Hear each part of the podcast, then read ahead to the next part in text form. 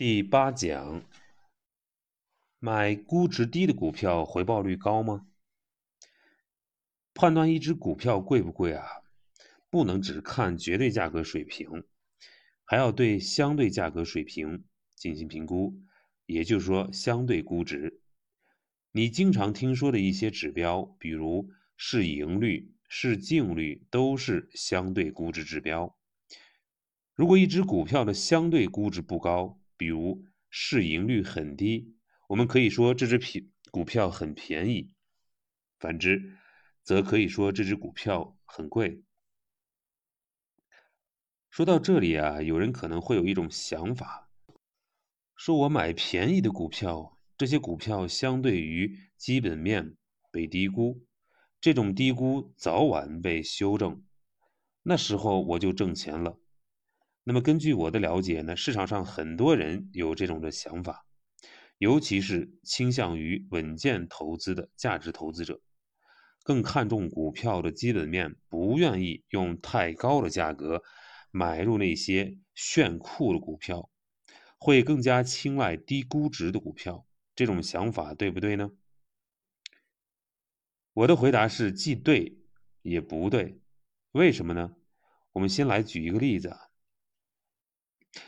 腾讯是大家很熟悉的一只股票，是香港市场上总市值最大的股票之一，达到三点六万亿港元。这个估值比宇宙行、工商银行二点一万亿港元和巨无霸中石油一点一万亿港元还要高很多。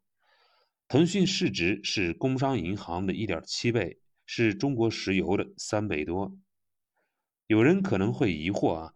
腾讯不过是个卖游戏的，外加卖一点社交广告，怎么会这么值钱呢？相比之下，工商银行是内地最大的银行，网点无数，员工无数，资金实力雄厚，背后还有国家的强力支撑。为什么市值不到腾讯的三分之二呢？那么看起来，工商银行的这个股票很便宜。应该买入工商银行的股票。刚才的分析看起来很有道理，不过这样的策略并不挣钱。以往经验上看啊，买腾讯股票比买工商银行股票回报率高很多。不信，我们来看看历史数据。让我们回到二零一零年底，那时候微信还没有问世，王者荣耀这样的王牌游戏呢？更是这个未知，腾讯也远远没有现在的知名度，而工商银行可以说是根正苗红啊，家喻户晓，当时已经是全球市值最大的银行，而且从估值水平看，工商银行的市盈率啊是十一倍，可以说是非常顺眼，而腾讯呢则高达三十六倍。比工商银行贵了三倍之多。那时候啊，估计很少有人敢买腾讯的股票。可是呢，后来的变化出乎很多人的意料。从二零一零年到二零一九年，腾讯股价涨了十点四倍，每年回报率百分之三十一；而工商银行呢，只涨了一点二四倍，每年回报率为九点三八。也就是说，腾讯的总回报是工商银行的八倍之多。这些年投资股票的人不少，都有人后悔错过了腾讯。早年重仓腾讯的人啊，现在已经财务自由了。那么刚才的例子表明呢，估值高的股票回报率不一定低，反而可能很高。仔细梳理，可能原因有两个。那么第一个原因呢？估值很高的股票可能是未来增长率很高，这时候高估值是对于高增长的提前反应。比如说，一只股票的市盈率啊是四十倍，看起来很高，可是如果盈利每年增长一倍，第二年就只有二十倍了，第三年就只有十倍了，你说贵不贵呢？所以高估值的股票不一定贵，低估值的股票不一定便宜。一切啊，都取决于未来的增长。这里面的核心啊是未来的成长来衡量现在的股价高不高。如果增长很快，估值高，就是对未来高增长的提前反应，就不贵了。买股票其实买的是增长，也就是成长。包括做任何投资都是这样，都是买的成长。腾讯就是这样，从二零一零年到二零一八年，腾讯的净利润啊，从八十亿元增长到了七百八十七亿元。累计增长啊，接近了十倍，平均增速啊，每年平均是百分之四十五。因为利润增长这么快，当初的高估值就不高了。本书写作时，腾讯的市盈率大概是四十倍左右。如果未来还能保持高增长，那么这个估值就不高。讲到这里，你可能有个问题啊，就是到底多高算高？啊，这是个非常好的问题，也是一个非常。也有一个非常好的答案。根据以往的经验啊，我们有个公式，就是市盈率和业绩增速，啊，应该啊大致差不多。如果一个公司业绩平均增速啊是这个十倍，那么合理的市盈率啊也应该是在十倍左右。如果年均增速啊是百分之二十，那么合理的市盈率呢？也应该是二十倍左右。刚才讲腾讯现在的市盈率啊是在四十倍左右，如果未来的增速在四十左右，那么腾讯的估值就是很合理的。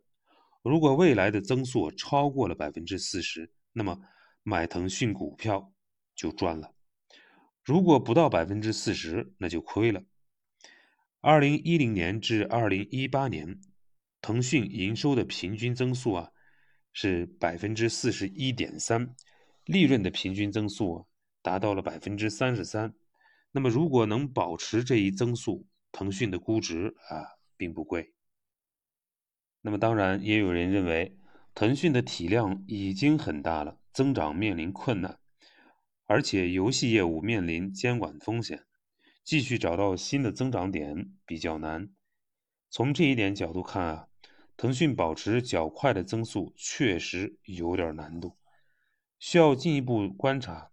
当然，投资是预判未来，本来就没有一定的事情，要不停观察新的情况，做出分析和判断。那么第二个原因呢？估值高的股票啊，可能并不是企业基本面不好，而是盈利水平啊暂时较低。什么意思呢？我们还是来举一个例子啊，就是京东。京东呢是中国最大的电商，呃，阿里巴巴不是电商啊，是电商平台啊。那么股票在纳斯达克上市，总市值呢是五百七十亿美元，折合人民币呢是三千三百多亿。这么高的市值背后啊，是五十四倍的市盈率，比腾讯还高。可是。你看这几年的营收增长，只有百分之二十到三十的水平。按照刚才的讨论啊，京东合理的估值应该是在二十多倍左右。那么，京东五十四倍的估值是不是就贵了呢？不一定的，因为盈利这个数字啊是可以被操作的，既可以做多，也可以做少。有的公司想炒作股价呢，就往多了做。这个如果不在意短期股价呢，也可能往少里做。你可能奇怪啊，往少了做是什么意思呢？还有公司隐瞒利润？当然有了，隐瞒利润有好多好处，比如利润要缴纳的，要缴税，隐瞒利润可以节约税收。再比如说，公司预计后面两年进入平台期。增长缓慢，先隐藏一点利润，让明后年的报表好看一点这样的账很容易做，多做一点投资支出，或者多做出一些折旧啊就可以了。那么说到这里呢，你可能觉得这些都是做假账。其实公司把利润往少了做，也不完全是做假账，而可能是经营策略，比如说。有的公司在意市场份额，在意长远发展，就加大投资力度，把钱花掉，啊，给定营收，花掉的钱多了，剩下的利润就少了。那么，比如说京东的毛利率啊，大概在百分之十五左右，但是净利率只有百分之一到二的水平，这就说明啊，挣的钱大部分都花掉了。仔细看京东的财务报表啊，大部分的现金流都被投资花掉了，因此因此呢，京东的盈利数字啊并不高，并不是经营不好，而是扩张较快。以后投资数额减少了，利润增长就快了，而且可能会很快。所以，对于市盈率这样的估值指标呢，不能只看账面值，还要看到底是怎么回事儿。这也提醒我们啊，如果要挑选股票，一定要做系统全面的研究，不能蜻蜓点水，更不能人云亦云。刚才我们讲的是估值高的股票，不一定回报率低。这种高估值，如果是未来业绩增长的前提反应，往往呢会带来更高的回报。那么进一步，你可能会问。腾讯和工商银行只是个案，京东上市以来的回报率也不是特别突出，这些例子的说服力可能不够。那么这种质疑非常有道理，也是非常有必要。投资就是要反复质疑、反复验证，防止犯错误，否则最后会拿真金白银来交学费。对于这个问题，我们可以用两句话来回答。第一句，很多高增长的股票啊，估值都比较高了。比如说，A 股市场上这些年啊，高增长的股票，大部分的估值都很高。那比如说是贵州茅台、恒瑞医药、片仔癀、伊利股份等。那么这些股票涨幅好，业绩好，估值也高，因为市场都看好他们的潜力。当然，这不是说高增长的股票估值就一定高。而是说啊，想找到低估值、高增长的股票不太容易，很多投资者都在寻找这样的股票，找到的难度比较大。比如格力电器、美的集团、万科、招商银行、中国平安，过去这些年的涨幅很不错，但是估值并不高，可以说是非常亲民。比如说格力电器。从二零一零年到二零一九年，每年收益率是百分之三十，九年累计上涨百九点四八倍，是一只耀眼的明星股票。可是估值只有十三倍，非常便宜。可以说，市场当初大大低估了格力的增长潜力。早些能看到格力增长潜力的人，会有机会低价买入优质资产。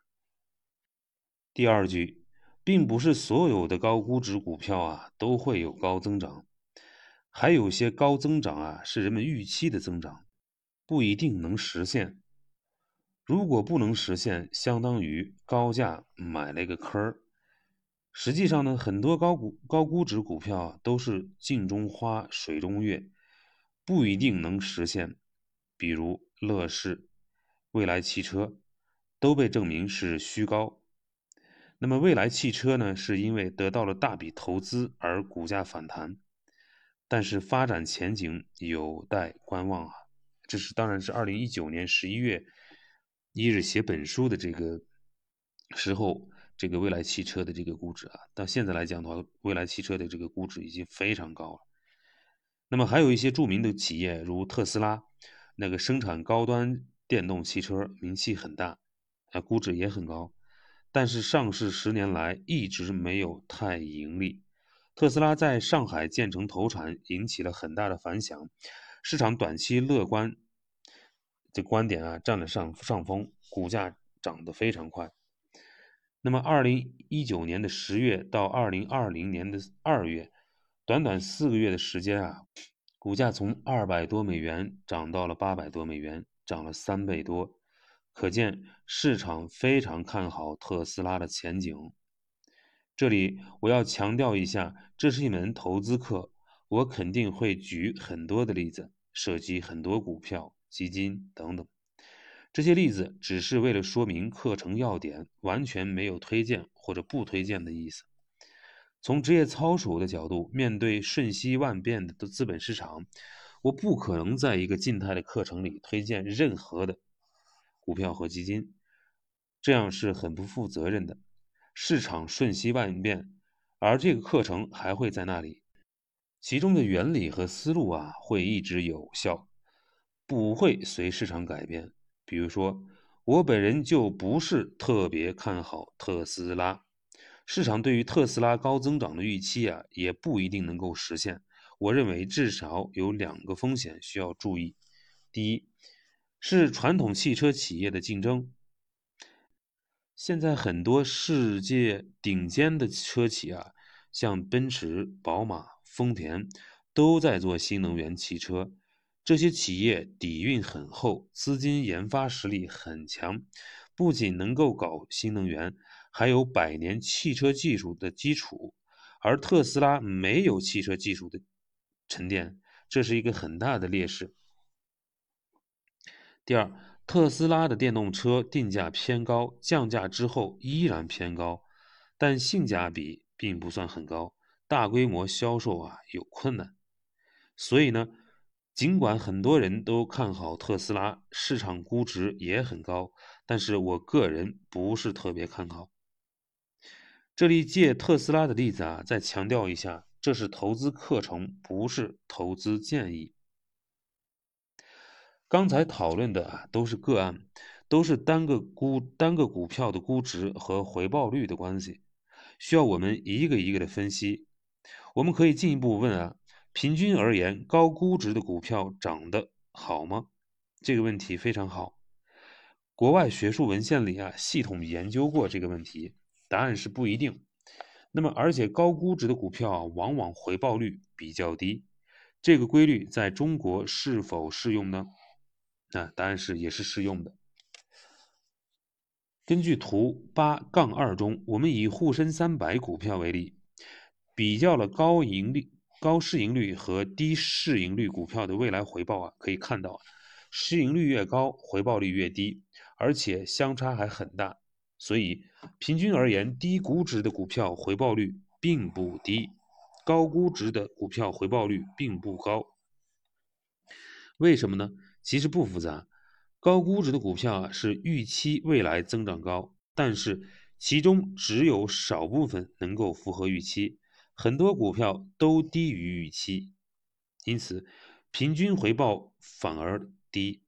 那么低估值的股票呢？是预期这个增长不好，但是其中不乏超预期的股票，比如说是万科、格力这样的。那么很多人觉得呀，这样中规中矩的股票业绩能长期保持增长。那么这样的股票呢，不需要很多。几只就足够把平均回报率拉起来，那么因此呢，低估值的股票的平均回报率反而很高。那么本讲的重点呢，一在个股的意义上，很多高估值的股票未来回报率很高，所以实际并不贵，比如腾讯、恒瑞医药，还有这个贵州茅台。第二，在个股意义上，也有一些低估值。但是涨幅也很好的股票，比如万科、格力电器、招商银行，这些股票呢，这个市场低估了其增长潜力。三，平均而言，高估值的股票回报率反而低。那么，因为很多股票没有实现预期的高增长，比如乐视、蔚来汽车。四，平均而言。低估值的股票回报率反而高，因为其中有一些啊被低估的好股票。那么最重要的信息可以浓缩为一句话：不能简单用估值水平来挑选股票，估值只是一个参考。至于什么样的股票回报率高，我会接着给你讲。思考，对照本讲总结的四句话，想想自己的投资经历有没有买过。低估值股票回报率却很高的股票呢，或者高估值回报率很低的股票呢？通过想这些例子啊，加深理解。